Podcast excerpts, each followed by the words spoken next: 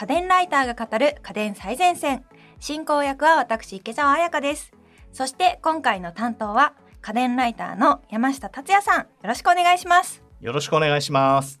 さてさて今回のテーマはカメラ自慢のスマホ最前線。ということなんですがこちらはリクエストが来ています。50代男性ヒロさん。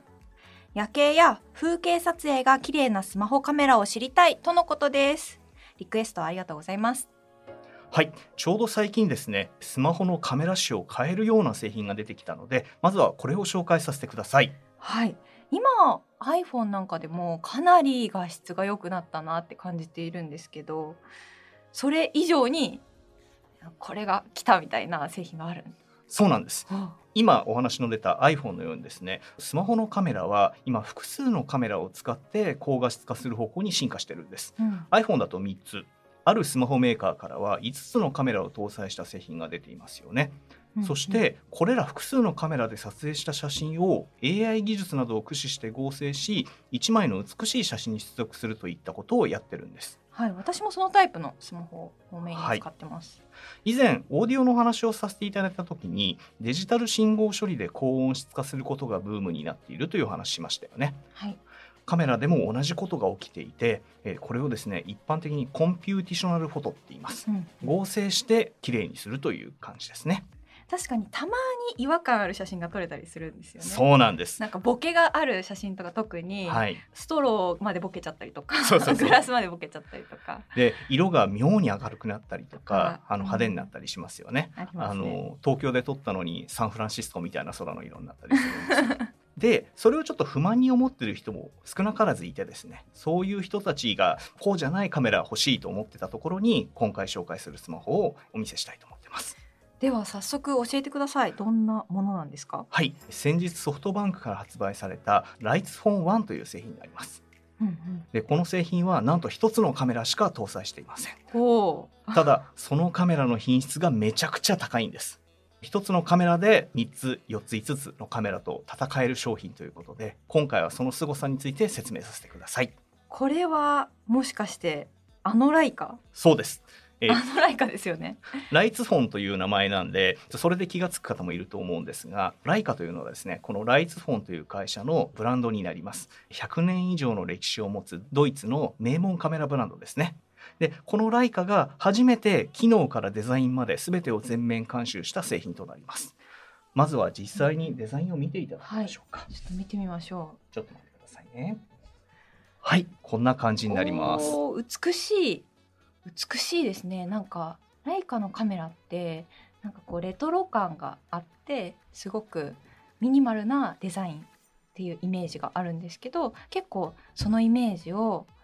にのっとったデザインになっているかなとは思います。ちょっと私の私物のライカのカメラを持ってきたので、うん、それと比べていただきたいんですがよく似てますよね。そうですねすごくよく似てます。なんかボディの色も黒で似てますし、えーと縁の部分に銀色の部分があるっていうのも似てますしちゃんとあのトレードマークのロゴも赤く入っている細かいところだと側面にギザギザが入ってるの見えますか？どこですか？このボディの側面にギザギザが入ってるんですよ。滑り止めみたいな形でこの辺りにギザギザが入って、はい、あ入ってますね。入ってますね。これがですねカメラの方のレンズの周りについているローレットというですね滑り止めのデザインなんですよ。あ本当だ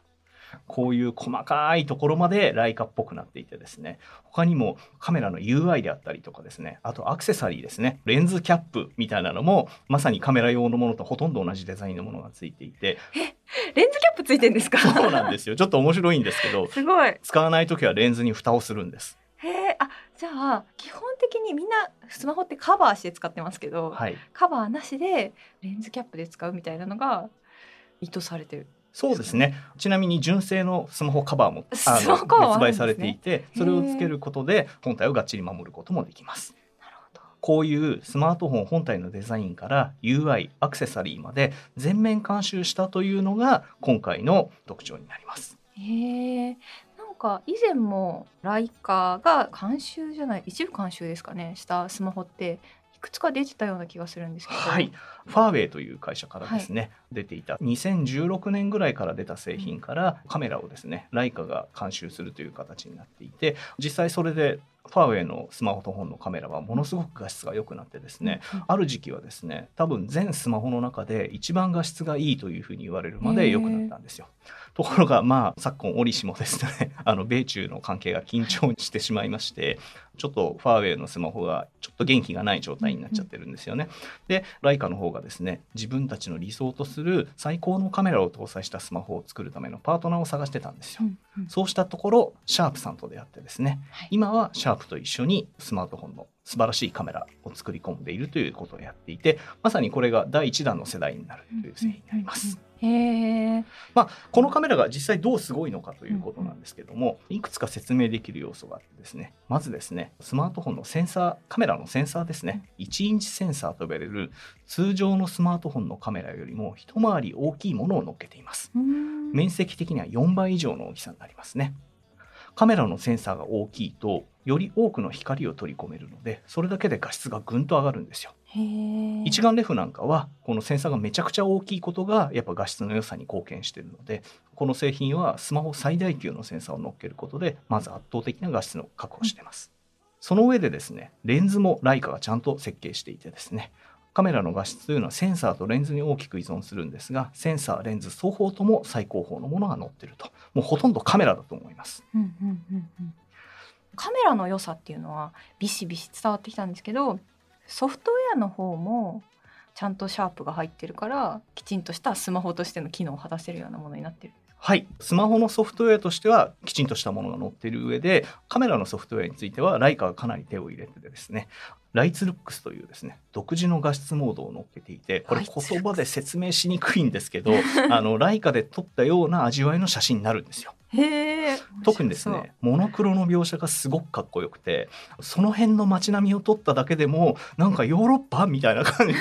見えるような写真になるのでこれはぜひお試しいただきたいですね。このアプリだけ別に配信してくれっていうぐらいすごく面白いと思います。へえ面白いですね。まあでもライカといえばイメージとしては高額なカメラっていうイメージなんですけど気になるのはお値段の方ですよね。はい。こちらのお値段はですねソフトバンク独占販売で18万7920円となります。ほうほう。高いと思ったでしょ？まあでもね、ライカだから。そうなんですよ。あの、ライカの製品まともに買おうと思うと100万円近くなるものがほとんどなので、うん、それと比べたら安いというふうにですね、訓練されたライカファンはみんな思ってます。実際、ね、今ちょうど発売されたばかりなんですけど収録している時にあのどこのお店に行っても全く買えないそうですやっぱり訓練されたライカファンがこぞって買ってるってことですねそうですねでこのライツフォン1とてもお高い製品なんですがもう少しお手頃に手に入れたいという人に別の選択肢があります。はいえ嘘。それがですねシャープさんの方で発売されているアクオス R6 というモデルになります。こちらライツフォン1の兄弟モデルという形になりましてハードウェア構造全く一緒になってますね。ただしそのライカのデザインみたいなものがなくてシャープさんのこれまでのようなデザインの製品になってその代わりお安くなるという製品になりますそして実際こちらの方は借りることができたのでお持ちしています。ちょっとご覧になってください。はいちょっと手元に今あるんですけど確かにカメラの部分にライカっていう文字が入ってますね。でもあれレンズの大きさが若干違いますかね？同じなんですけどちょっとデザインが違うということで違って見えるんですよ。はい。なんかこっちのアクオス R6 の方が小さく見えますね。えっ、とですね実はこれデザインの妙でライツフォン1の方はですねサークルは大きいんですけど実はカメラ自体はその中に小さく入ってたりするんですよね。そうなんですね、はいまあ、デザインで言うと圧倒的にライカデザインの方がかっこいい そうですよね。アコース R6 の方はどちらかというとこれまで通りのスマホというデザインですよね。そうですね。これまで通りのアンドロイドフォンみたいな感じ、はい、アコースっぽい感じのデザインになってるかな。はい、でただ、先ほどのあのライツルックスは入っていないんですがカメラ自体のハードウェアは全く同じものなので撮れる写真はとても素晴らしいものになっています。実際にちょっとサンプルを用意したので見ていただきましょう、はい、これが、えーと、iPhone で撮った写真です、はい、iPhone もカメラが素晴らしいので、うん、本当に綺麗に撮れるんですけど、えーとちょっと見比べるポイントを説明するとですねこの青い空ですね先ほどカリフォルニアの空のように見えるというふうにお話ししたんですが3つのカメラで撮った写真を上手に合成しすぎてですね微妙に不自然なんですよ。でこれを R6 で撮るとこうなります。へえ。確かになんか目で見たままに近いかな。そうなんですよ。正直ですね派手な写真が欲しいという人には iPhone の方が綺麗に見えると思うんですけど自然な写真を撮りたいという人には僕は R6 の方がいいと思いますね。この iPhone の写真と Aquos R6 の写真なんですが後ほどウェブページの方にもアップしたいと思うので気になる方はそちらをチェックしてみてください。はい。ちょっと他にもいくつか見ていきましょうか。い。い写真どれも 例えば、えーと、これ花の写真なんですけどこれが iPhone で撮った写真なんですね、はい、これ真夏日で撮ったんであの本来だったらお花の周りとかが白飛びしちゃうんですけど iPhone はこういうのをきれいに調整してくっきりと全部きれいに撮れるんですけど、こちらが R6 になります。ちょっと色が飛んでるんですよね。あ確かに。端っこのね花びらの端っこの方が。はい。ただ見比べてほしいんですけど真夏に撮った感じがするのってアクオスの方じゃないですか？確かに。こういうですねなんていうんですかねストーリーみたいなものをきちんと伝えられるのはやっぱ R6 なのかなというふうに思ってます。例えばこれ夕焼けの商店街を撮ったんですけど、うん、iPhone だとあの暗いところを盛り上げてくれるので情報量はものすごく多くなるんですけど全然なんか夕暮れって感じしないじゃないですか。夕暮れではない、はい、でもこれがこういうふうになってちょっとレタッチしてあげるとこういうふうになるんですあ夕暮れですね。はい。やっぱり暗がりみたいなところがちゃんと映るみたいな。はい良かれと思ってやっているんですけど computational photo はやっぱ暗いところとか見にくいところを見えやすくしすぎちゃうんですよ。うん、でそれによって写真のストーリー性が壊れてしまうことが残念ながらあるんですね。R6 はそういうことがないというところがポイントになってくると。ライツフォン1だとこれにさらにライカージが加わるのでものすごくいい感じに仕上がるんですよね。はあなるほど確かによくね暗いところで撮った時が特にすごい変化が分かりやすい。そうですよね、うんただですね普通のカメラでは撮れないようなシチュエーション真っ暗なところでは computational photo の方が綺麗に撮れるのでこれはもう本当使い分け好みの世界になってくるかなと思います。全部搭載してほしい。本当ですね。ひょっとしたら将来的に起こるのかもしれないんですけど背面全部カメラみたいな。10個乗っけたり あの1インチセンサーがものすごくバッテリーを消費するので、うん、起きるとしてもだいぶ先になるのかなというふうに思ってます。なるほどいやでもね夏場とかは特にこういうあの夕方に写真撮りたいみたいな需要も結構あると思うのでだからそういう需要を満たせる商品だと思うんで興味がある方は是非挑戦してみてほしいなと思います。作品撮りに興味のあるカメラマニアの人には絶対使ってほしいですね、うん、確かにカメラの凄さっていうのはすごい伝わってきたんですけどスマホとしてはどうなんですか？これは。はい。ハイエンド価格ということもあってですね。普通のスマートフォンとしても一線級になってます。まずですね6.6インチの有機 EL ディスプレイ搭載します、うんうん、見てください。すごい大きくて綺麗でしょ？そうですね。はい。その上で SOC という、まあ、CPU みたいなものですね。それもスナップドラゴン888というですね、他のメーカーのハイエンドモデルで使われているチップが載っています。もちろん 5G にも対応しています。そして先ほどあのカメラの消費電力が激しいという話をしたんですが、バッテリーがですね、5000mAh というですね、非常に大きなものを乗っけているので、今回実は3日間ぐらいずっと使ってたんですけど、結局1回も充電せずにいけたので、長時間使えるという意味でも非常に便利です。さらに防水防塵にも対応していて、かつ一番嬉しいのがですね、日本向けの製品ということで、お財布携帯にも対応してるんですよ。うんうん、なので、非常におすすめの製品になっています。そうですね。こちらはちなみにお値段の方、先ほどね、ライカでびっくりしちゃいましたけど。こちらがですね、ソフトバンクで13万円台、ドコモでは11万円台となってます。あ、もう鍛えられちゃって、そのライカで。ちょっと安く感じてしまいますが。ハイエンドモデルなんで、十分に高いといえば高いんですけど、うん、ライカと比べると安いですよね。18万円でしたもんね、はい。でもライカの方もデザインもちろん UI からアプリまで開発しているので5万円6万円の価格差は僕は妥当だと言いたいですね。お好みの方を選んでください。なるほど。いやどうだろうな。私だったら多分どっち買うって言ったらライカの方買っちゃうかお金持ち。いやだってちょっとそうだな。やっぱデザイン面で言うか結構差があるもんな。ちなみに基本スペックもハイエンド級なのでとても長く使える製品ですから